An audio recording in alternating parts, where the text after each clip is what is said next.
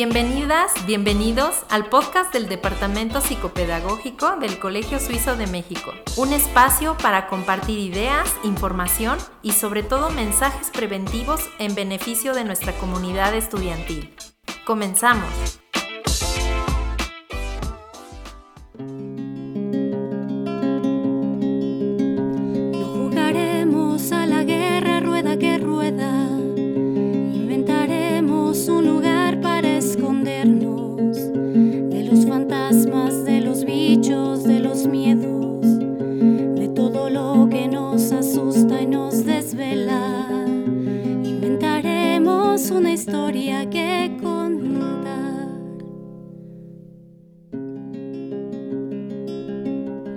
En la que nunca entra nadie.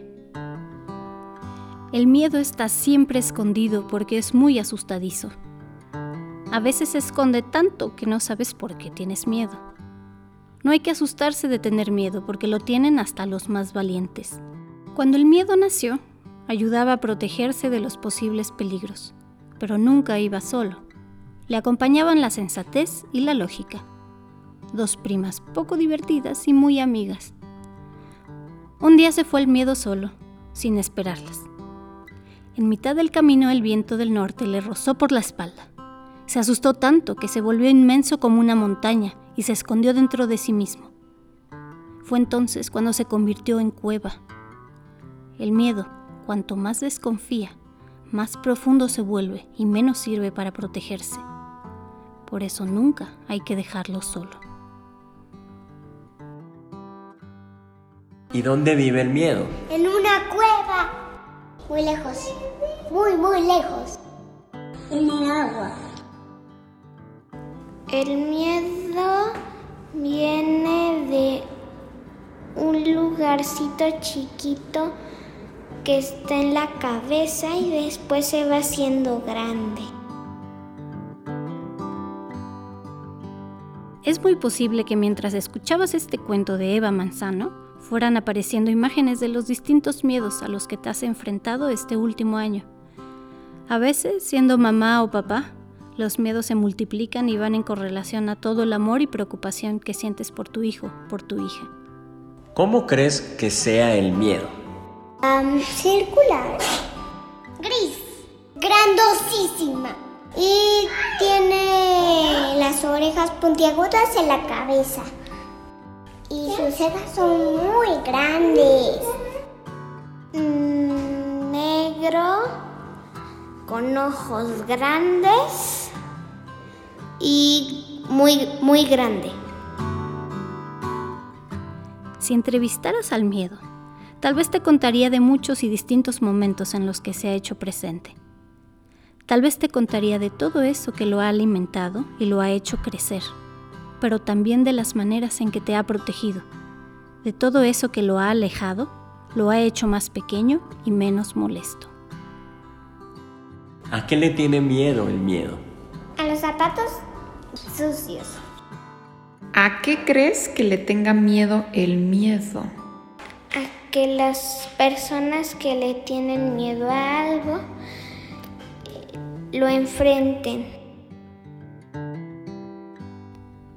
Es muy posible que incluso con toda la emoción que sientes de ver cada vez más cerca el momento de volver a la presencialidad, aparezcan nuevas versiones o reaparezcan algunos miedos que se habían mantenido apagados y tranquilos. Si el miedo tuviera voz, ¿cómo hablaría? En inglés. Grave.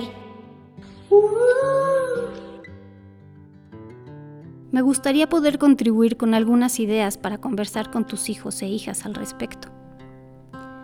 Muy posiblemente y por naturaleza humana haya tocado a la puerta el miedo a la muerte, el miedo a la enfermedad, el miedo a que algo malo me pase. En el caso de tus hijos, de tus hijas, a que algo malo le pase a mamá y a papá, o a los abuelos y abuelas. Tal vez se asomaran miedos vinculados a lo cotidiano, Miedo a quedarme sin amigos, sin amigas, a dejarles de ver, a no volver a ver a una profesora, a que mis amigos o amigas se olviden de mí. Y mirando hacia este futuro, que ya es presente en algunos casos, tal vez aparezca el miedo a sentir que no llegan al mismo terreno antes conocido, a la posibilidad de sentirse desconectados o desconectadas de sus compañeros y compañeras, profesoras o rutinas, y en algunos casos a despegarse nuevamente de mamá y papá o de sentirse expuestos a que algo malo pase estando fuera de ese refugio tan único que ha sido la casa. Y como mamá, papá, tal vez te preguntes, ¿les será fácil volver a socializar? ¿Cómo se cuidarán los demás? ¿Qué medidas se tomarán? ¿Habrá rezagos en el idioma alemán, en lo académico, a nivel socioemocional? Especialistas consultados en España coincidieron en que la base para facilitar la vuelta al colegio de los niños y las niñas fue que las madres y los padres iniciaran por lograr que ese miedo se alejara un poco. En primer lugar, asumiendo que el riesgo cero de contagio no existe, ni aunque se quedaran en casa. Y en segundo lugar, entendiendo que la vuelta a las aulas es fundamental para el desarrollo de sus hijos e hijas y sé que tú y muchas madres y padres así lo comprenden y así lo han expresado. Sí, ahora tendrás que volver a encontrar estrategias que te permitan lidiar con la incertidumbre que se plantea a nivel logístico, laboral, etc. La psicóloga y terapista familiar Paula Mella dice que para hacer normal la anormalidad y gestionar el alud de emociones y la ansiedad que la vuelta a la escuela puede provocar en muchas familias, la clave es vivir el presente. Es posible que haya desinformación, informaciones contradictorias y cruzadas, cambios en protocolos que dificultan la organización. Por eso es aún más importante centrarse en lo que hay ahora y no dejarse arrastrar por la planificación logística a medio plazo. Sé que es complejo, pero un tiempo tal vez tenga que seguir siendo así. De alguna manera te has hecho una persona experta en estas adaptaciones. Reconoce lo que has logrado hacer en este sentido este último año. Desde la calma es como mejor puedes ayudar a tu hijo, a tu hija, a vencer sus propias inquietudes sobre el regreso. Estoy segura de que la mayoría de los niños y las niñas y de las familias están emocionadas de volver y tienen una enorme necesidad. Pero eso no quita que otras emociones afloren o que haya sentimientos ambivalentes. De ahí que me gustaría compartirte algunos recordatorios y recetas para evitar que el miedo se quede solo y para hacer que su hermana, la ansiedad, se aleje lo más posible. Receta para alejar el miedo. 1. 100 gramos de anticipación. Ante todo cambio, anúncialo y anticípalo lo más que puedas. Siempre prepara el escenario de lo imprevisto.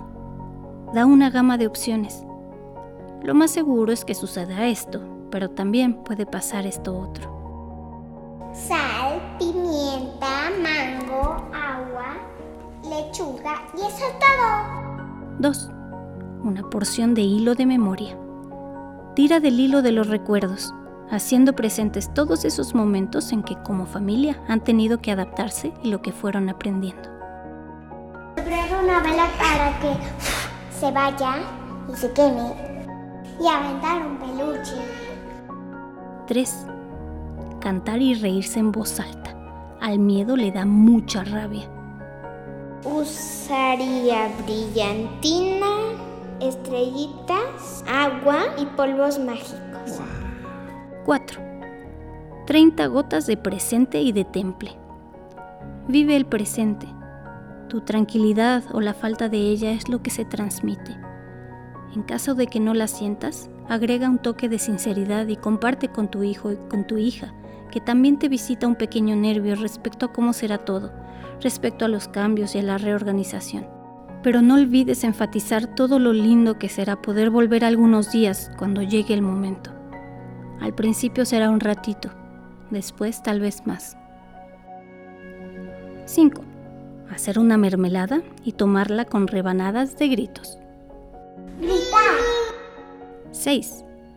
Deja reposar la masa, el pensamiento y la emoción un par de horas o lo que haga falta. Disfruta el sabor de estas nuevas primeras veces. Y si decides aún no asistir, platica con tu hijo, tu hija, para que tenga la certeza de que un día lo harán. Hay trenes que van más despacio, pero al final llegan al mismo lugar. Un abrazo y en pensar cosas bonitas. 7. Revuelve los ingredientes. Haz constantes recordatorios de que todos y todas en la escuela estamos preparándonos, que la escuela es un lugar seguro, lleno de amor y cuidado, que quienes estemos ahí haremos lo posible por cerrarle la puerta a los bichitos y en caso de que alguno se escape, sabremos qué hacer. También será importante que les cuentes que en la escuela inauguraremos nuevas puertas en las que van a poder entrar todo tipo de emociones. Todas caben aquí. Trataremos de que el miedo tenga una entrada especial, un poco más pequeñita, y no lo dejaremos entrar solo. Sabiendo que este miedo se hace grande cuando no está acompañado, le pediremos a la confianza y a la seguridad que entren con él, de la mano y con cubrebocas. Mantendremos bien abiertas las puertas del cuidado y de la tranquilidad. Muy bienvenidas serán la esperanza y la certeza de que siempre estarán rodeados de amor y de resguardo, tanto en casa como fuera de ella, y especialmente en esta, su segunda casa, que quedó extrañándoles muchísimo tiempo y cuenta los días para volver a abrazarles de las formas más creativas. Me ha encantado poder acompañarnos de esta manera. Nos escuchamos la próxima.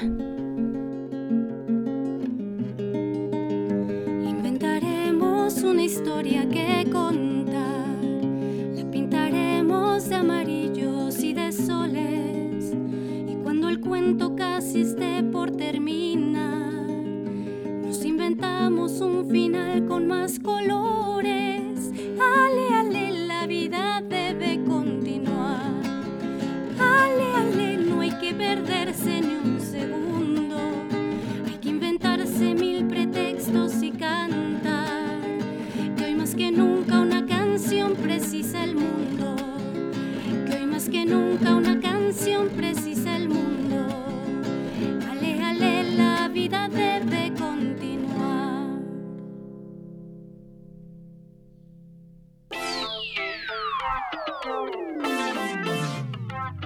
Hemos llegado al final de este podcast. Gracias por tu tiempo. Nos vemos en una edición más. Mientras tanto, toma acción y pon en práctica lo que hemos compartido. Hasta la próxima.